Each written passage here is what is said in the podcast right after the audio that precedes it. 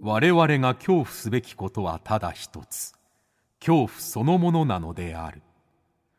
この番組は事故物件住みます芸人松原谷氏が恐怖の本質を探求すべく各界の道を極めた人々と恐怖について語らいます松原谷氏の興味津々ご一緒に恐怖の感性を磨きましょう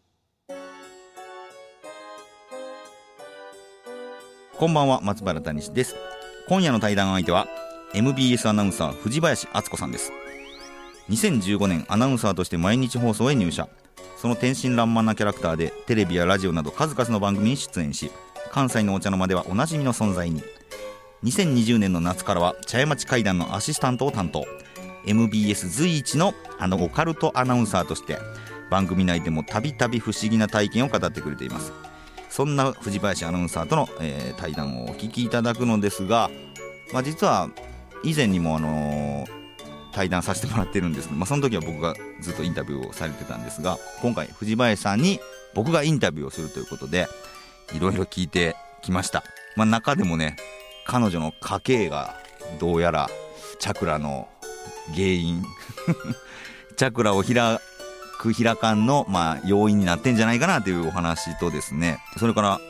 アナウンサーをなぜ目指したかなぜアナウンサーになったのかというまあそんな話からあと結婚生活のね話も意外な話も聞かせていただきましたそしてかなりの名言が飛び出してますんでぜひとも皆さん楽しみに聞いていただけたらなと思いますそれではお聞きくださいどうぞ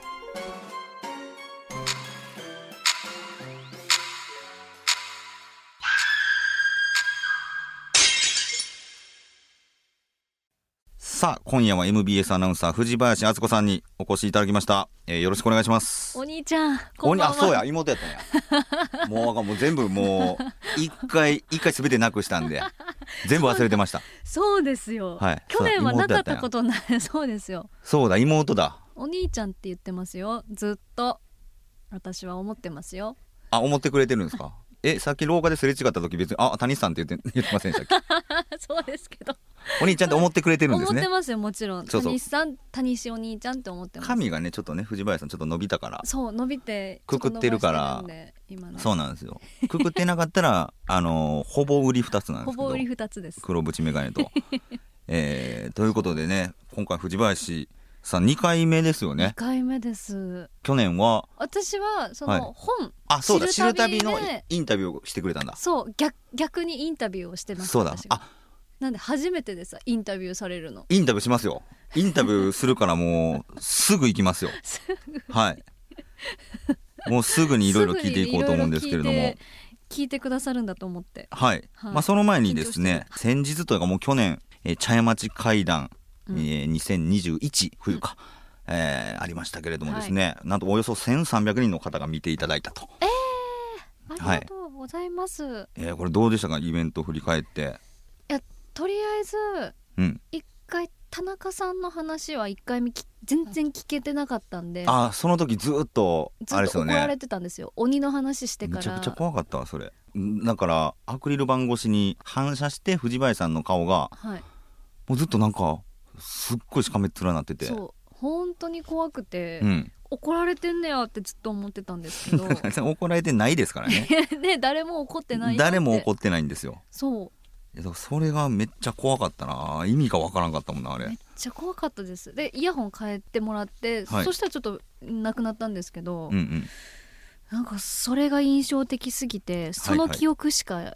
鮮明に覚えてないというか、確かにはね、いまあ、僕は僕でなんか呪われてんちゃうかみたいな感じになってそうお互い除霊されました女しね性さんにパンってねやってもらいましたけれどそうやもっていただきましたけどはい。まあそんな第4代目オカルトアナウンサーとして ね出てくれてる藤林さんで、えーありますけれどもですね、はい、ちょっとうん、やっぱ歴代の茶屋町会談の、うんまあ、アシスタントとして、はい多分一番霊現象霊体験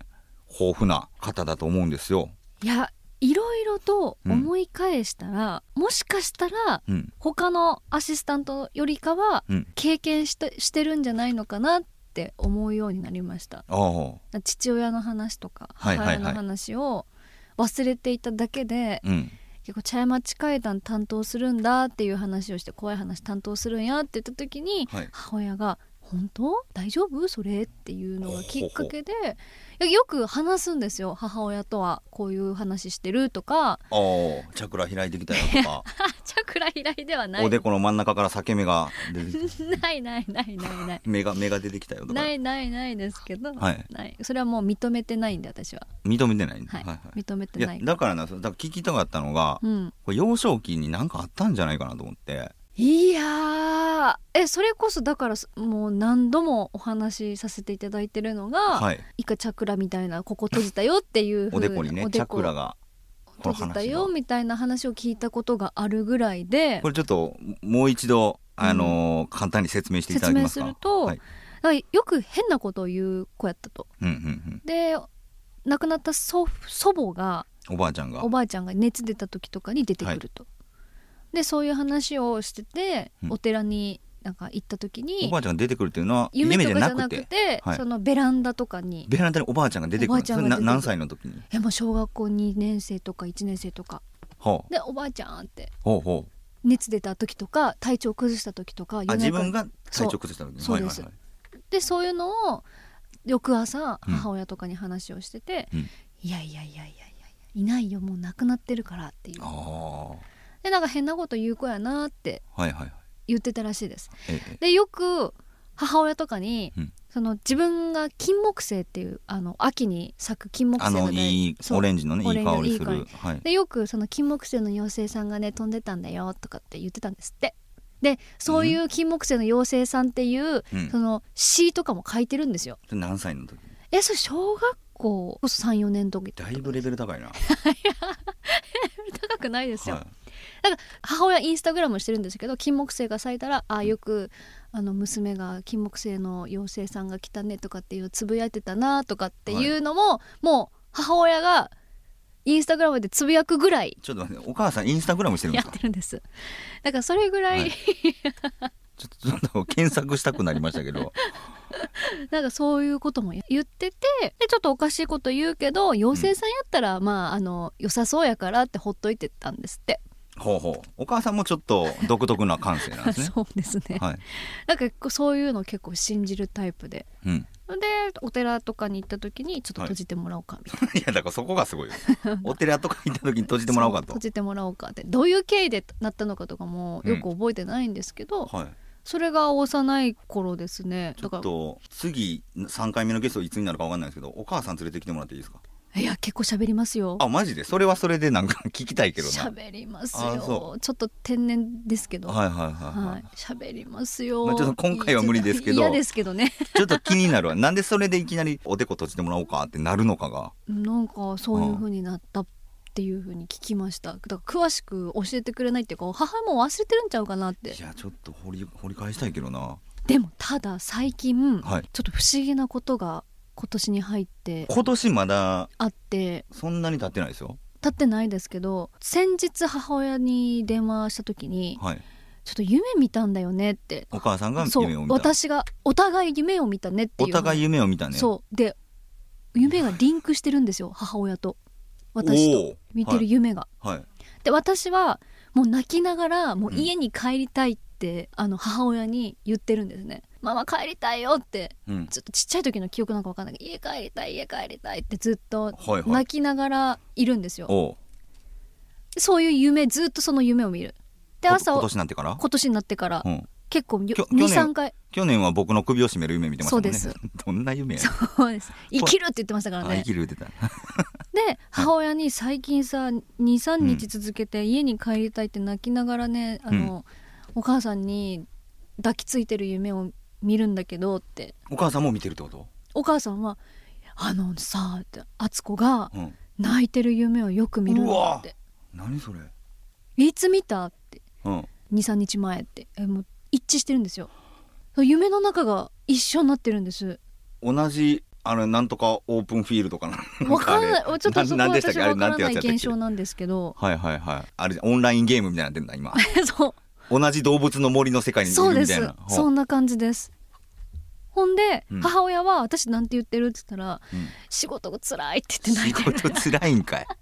って泣いてるからほなんか仕事で悩んでるんかなってうほうほいう夢を見てえでそれをリンクしてるねっていう話になって、母親も電話かけてきたし私も電話したかったんだよねっていう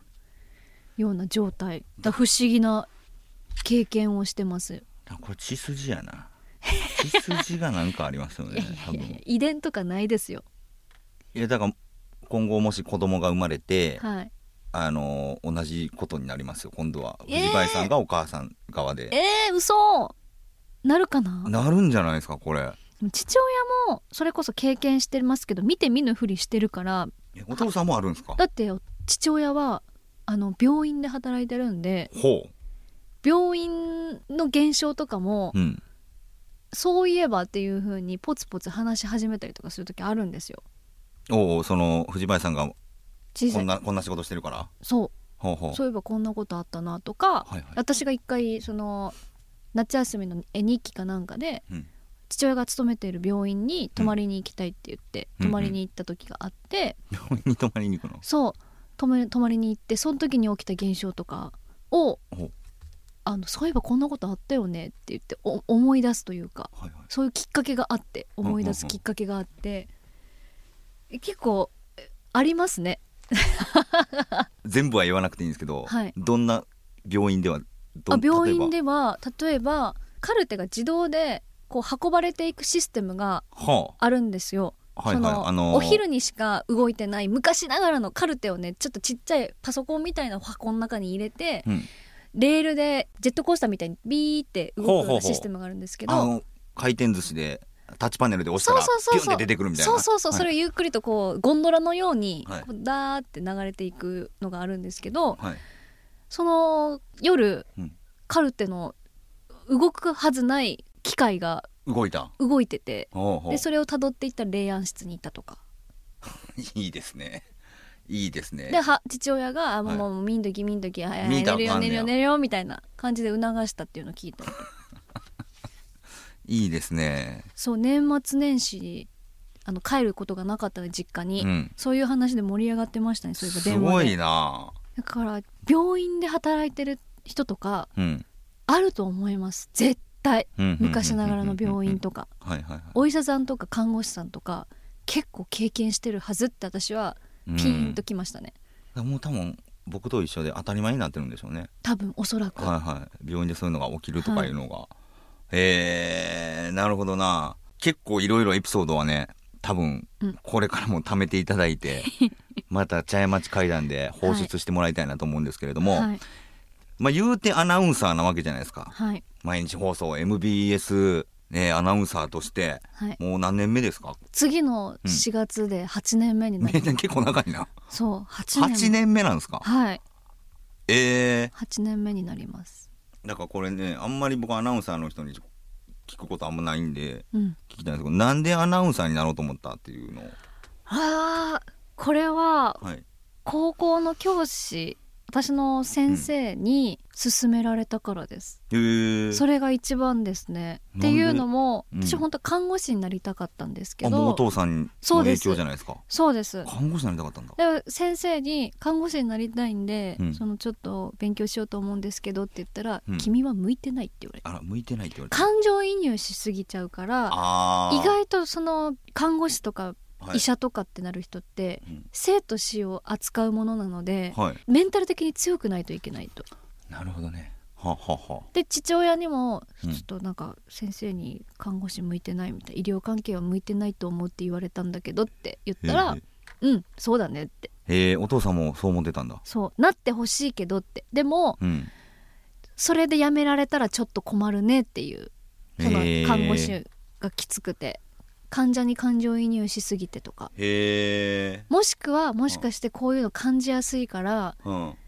病院でいざ働いた時にいろいろと困惑するんじゃないかっていう思惑もあったんじゃないかなってちょっと思ったりとかもしますけどあなるほどのね例とかそういうのに敏感だからっていうところで、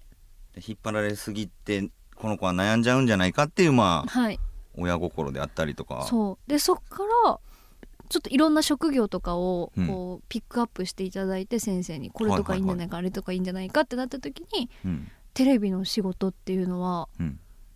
なんか興味深くないかってなってうそーれんでアナウンサーを目指しました先生がテレビの仕事をしたらって言ってくれましえーた、だわからそうなんなんやろうなかんないです結構うん先生ってなんか見る目があってほうほお前はこれだおうん前はこれだっていう風に、君は薬剤師だとかうほうほう君は先生の方が向いてるなとかえなんか結構言い当ててくださっててみんなその先生の同級生もえうんみんなこう結構うん先生が言った通りの道にへー歩んで、あだからすごい行ってま本した当に先生ことチャクラが開いてるのかもしれないですよね 先生チャクラが開いてる先生にあこの子チャクラ開くから看護師になったらあかんわってでもアナウンサーとしてならテレビの世界でまあ多くの人にこの届ける仕事として、チャクラのいい使い方になるんじゃないかって思ったんかもしれないですねそんなそんな深読みしますあるかないやでもなんか言ってることは分かるような気がするというあか本当ですかオカルトの世界って霊感あるがゆえにすごい悩んでる人とか不幸になっちゃう人とかもいるので、うんでも霊感あるから人を助ける仕事する人もいますけどはい、だからそれと一緒で看護師さんも霊感あるから落ちちゃう人ももしかしたらいるんちゃうかなそうって可いうね能、性もあると思いますうん、思ったりするから、はいあーだからよよかったですねうん、。ありがたいです、えーうんアナウンサーなんてよかったですかよかったですよほっていうか茶屋町会談のアシスタントになってからう、はい、考え方が結構変わるあこそうなとがあのってはいはい失敗した時とか、はいなんか調子悪いなっていう時全部幽霊のせいにでき るんですよあそうな全部ね気持ちの問題やってなるほどな全部あ今日例えばはい失敗してしまったのは、霊がこういたずらしたからだって気持ちを切り替えられるようになりました自分のせいなのはせいですけどはいでもなんでこんな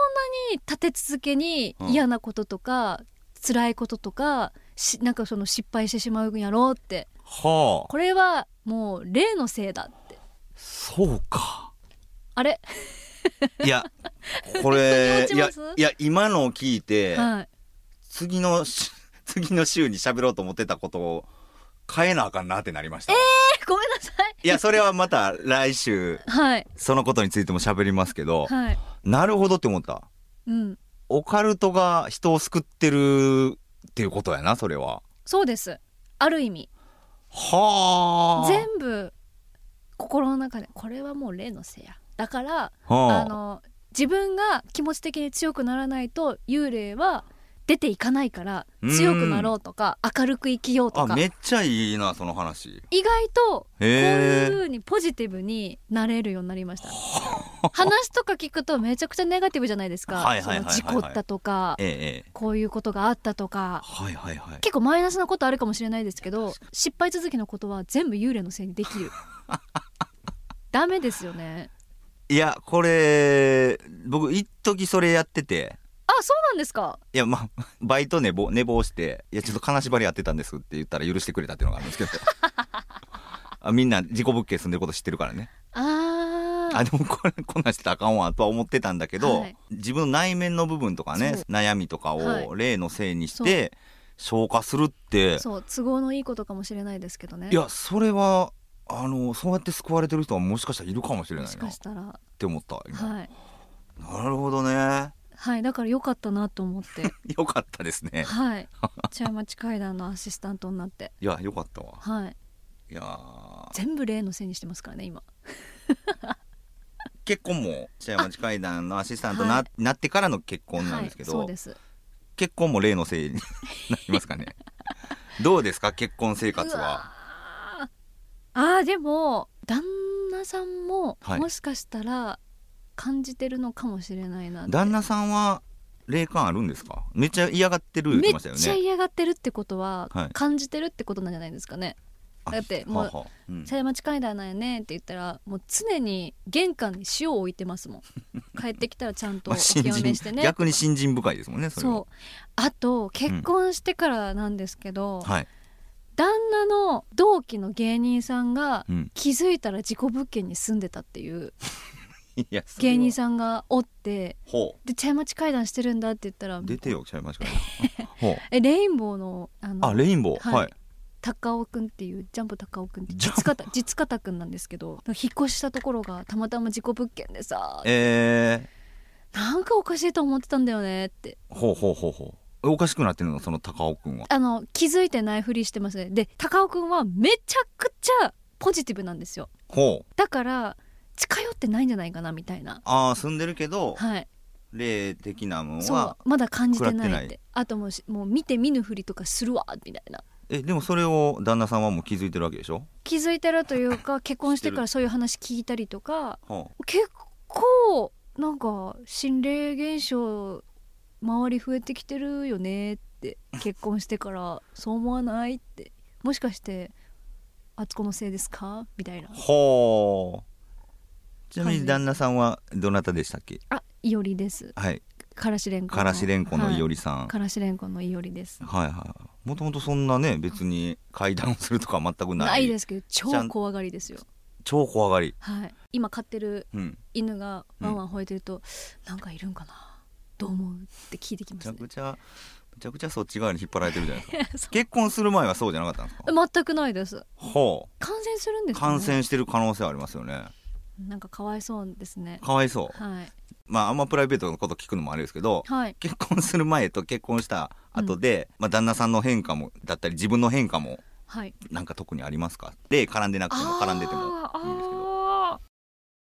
ーいい意味でも悪い意味でも頼れるようにはなったかなって。頼れる頼れます。だその旦那さんに頼れる頼頼うっんてますね。ほうほうほ気持ち的に一人と二人ではううん何か問題が起きた時にうんうんうん相談ができるのでおーすごく助かってますね。ほうほうほう聞いてくれ聞く聞かない別として参考にするしない別として、うんうんどう思うって一つの悩み事に対して、うんえまあ、いろんな解決方法とかが増えたっていうのが一番おおー多いかなって結婚する前はそこまでやっぱ頼られ頼れなかった頼れなかったですねあやっぱまだ他人っていうそうですね、はいはいはいそんな感じでしたいへえ旦那さんはオカルトに引っ張られる以外になんか変わったことありますか、や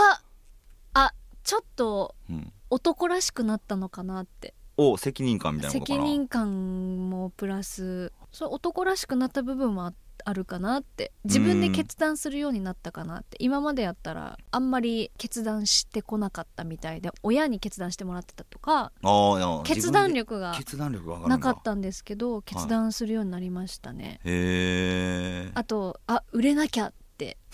思 うから売れなきゃって思はうんいだ、だから自分でネタ書いたりとか仕事のところで頑張んなきゃっていう思いが強くなったあねように、ねネタは相方が書いてたってことうそうですそうですあなるそうほでどすあちピンでネタを書くとかあはとあは SNS をちょっともうちょっと盛り上げるとあ、 なんかかいいですねなんか応援したくな るそうそうなんですよ頑張れって売れなきゃって責任感売れなきゃっとて責任感ああそうですよね家族をちゃんと食わしていかなあかんっていうのもあるし、はい奥さんに負けてられんっていうのもあるやろうしなんかそんな感じですねなるほどね結婚してよかったなって思います逆に聞きたいのが、はい結婚して怖かったこと、はあ怖かったことか、うん、あ自分悪いことできないなってほうほうほうほ思いましたほうほう例えばですよう例えばそんな反対もちろんですけど例えば、歩きスマホとかちっちゃいことですけどほあとダメですよ信号無視とか うダメ信だ号無視とかねあの車通ってないのにはいはい誰が見てるかわかんないから、あ二あなるほど、人ね、で一緒にいると旦那さんが一般人やったらうんまだ大丈夫ですけど、お互いお互い迷お惑をか互いけ迷合っちゃ惑うかとけたら嫌やなってちょっとしたことがそれこそ自分がコロナにかかっちゃったらあー相手に迷惑かかるし自分の家計にもすごははははく迷惑かかるからうん濃厚接触者にもならないようにうん気をつけなきゃねっていう話をしたりとかははお互いめちゃくちゃ気使ったりとかしますね。ははい、怖いそれは怖いんだはい怖いです相手がいる自分みたいな相手がいてこそ自分だからはいはいその一人じゃないっていうの一人じゃない怖さかそうですねありますねなるほどな、はいあのこの「興味津々」でも「ボギワンが来る」の沢村一さんが一番怖いものが子供に何かあることってって言いあー言わはったんですよその自分が何をなってもいいんだけど、子供が生まれた時にこの子に何かあったらどうしようっていうのが急に現れましたっていうのを言ってて、うんえーってなったんですけど、はい、まあそれに近い部分というかそうですね自分じゃ一人じゃないっていうことがことの怖さはいはありますねなるほどなでその分だからこそ頼れる部分とかは増えましたし、うーんはい、楽な部分とかもありますけれども、なるほどうな、んちなみにアナウンサーとしての家庭から離れて、まあ、仕事してる時の自分はい、で怖いことって、一番怖いのは、はい、アナウンサー私英語サーチとか結構しちゃうんで すけおどさちね、はい、結構その生配信ではい私はそのエゴサーチして悪く書いてる人に対して、はあ、まあ生き量っては言ってるんですよ えちょっと待ってえっとだからクソリプする人ですねそうですねクソリプいうか、まあ、クソコメする人がはい生き量と呼んでるんですね その人たちのそうこなんとをで、すはい、いわゆるアアンンチチはの人たちをアンチの人たちのことを生き量って呼んで、 こう一応拝んで 拝んでなかったことにしてるんですけど私一番怖いのってはい、生身の人間だと思ってます、生身の人う間、ん、はいはい、はい、亡くなってる死んでる例とかではなくて、うんなんか自分ももしかしたら念を飛ばしてるんじゃないのかなとかって思うようになるんですけど嫉妬はいはとか、いは嫉妬が一番怖いなと思います醜嫉い妬醜い嫉妬ああもう人を呪うレベルの嫉妬とかう、うん、は自分もしないようにしなきゃってほう思うぐらい結構人に影響を与えてるんじゃないのかなって思いますねなるほどな、はい嫉妬はダメです嫉妬はダメはい、ダメって思いながらもやっぱり羨んでしまったりとかもあるじゃないですか、人を見てね、そうじゃないと成長できないしうんうんただ行き過ぎちゃうとはい何かあるんじゃないのかなって、何があると思います行き過ぎると、思い過ぎちゃってその人の体調壊したりとかなん だからそれってだから呪いじゃないけど呪い呪いじゃないですけど呪いみたいなことがあるんじゃないかっあてるんじゃないいうかっていう、確かにでもネットでのうん、罵詈雑言誹謗中傷がメンタルやっぱみんなやられてますもんね結構やられてたんですよ最初の方は、はいはいはもうい見たくないなとか言思霊でってたんですけどはいでもあ生き量だこいつらって思ったらいやそこすごいなうんそう生き量っていう表現に対して、はい北野誠さんもほう褒めてくださってて、あそうでしたっけはい、褒めてくださったんですよ。はいはいはいあのその表現いいわって。ああえそれは放送でいやあの別です個別であー楽屋とかで楽屋とかでそれこそ茶屋町会談の時に、ああなんなんか喋ってはるな思ったそうその生き量の話してあったんだ、はい、生き量ってめっちゃいいわみたい確かにこの表現はいいっすねな。はい生き量かはい、エゴサーチした時にうん悪口書かれてて、うんうんうんなんかどう表現すればいいかわからなくてその処理しようか自分の心の中でこのモヤモヤを、はいはいはいはいした時にあ生き量だ はあ思いましていやこれすごいな、は「南無阿弥陀仏」って言ってそ のその人た南無阿弥陀ち仏その人たちをねそのはい南無阿弥陀仏、除霊し自分の中であ、はあはあ、除霊して条例して南無,、まあ、南無阿弥陀仏やったら生き量があの極楽浄土行っちゃうんやけ どねまあ生かしてあいげたやい、ね、生かしてあげたいです極楽浄土生にかしてあげたいねその方が幸せだったらき人の悪口言わないじゃないですかそうねそうはいだからこそは「南無阿弥陀仏」って言ってあげる んですいいやちょっとあのハッとしたわ面白いな幽霊のせいにすることで失敗も乗り越えるしそう嫌なこと嫉妬心みたいなことも生き量として捉えれば、はい消化することができるっていうそう客観的に見見た時に自分もあこうんの人に嫉妬してるなとかって思った時に、あかんあかん生きるようになってまうってで自分にもはい自分を正すっていう部分正す意味でもはいはあいやちょっと今回妹から教えられること がたくさんありましたねいやーどうでしたかインタビューされてみていやー新鮮でした私ずっ新と鮮インタビューする側だったのでそうですよねどんな仕事においてもうんうんうんなのであんまり表現しすぎてしまったらちょっ とダメなのかなとか考えて大丈夫かなって思ってたんですけど、はやっぱり素でいられるなって思いましたそのうん茶屋町会談とかこういった場面でい こっちの方が数なんだ素ですねすっごく素ですこれは数なんですねテレビの私は嘘だってあの結構もうみんなにバレ始めてる んですけど共演者の方とかにはバレんようにせなあかんよ今も言ったらあかんよそんなけどす素なのはこっちですこっちの方が自然な自然体で敦すね子を出してるってことなんですね、はい、はいだからもしね藤林敦子アナウンサーに興味を持った人 が本当の敦子ははいこっちですよこっち茶屋町会談興味津々の方を聞けばはいもっと深く知ることができるよとそうちょっと人間性垣間見られるんだったのかなって思います見せられたなって思いましたあ人間性を見せられたはいこれはでも怪談ファンもなんかちょっと参考になったんじゃないかなあとはそ思いうましなたってねい。ただけたら嬉しいですあねこの心の持ちようってはいいいなっていうのを思ったんじゃないかなと思います。、はいいやということで、えー藤林敦子さんにインタビューさせていただきました。藤林さんありがとうござあいりまがした。とうございました。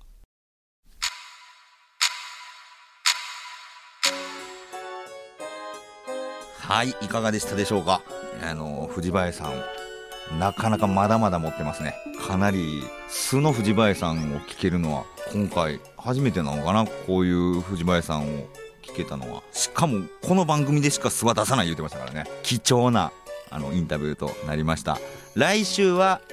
また。藤林さんが逆に僕にインタビューしてくれるということだそうですので、えー楽しみにしておいてくださいということで松原谷氏の興味津々今宵はここまでです皆様どうかお元気でさようなら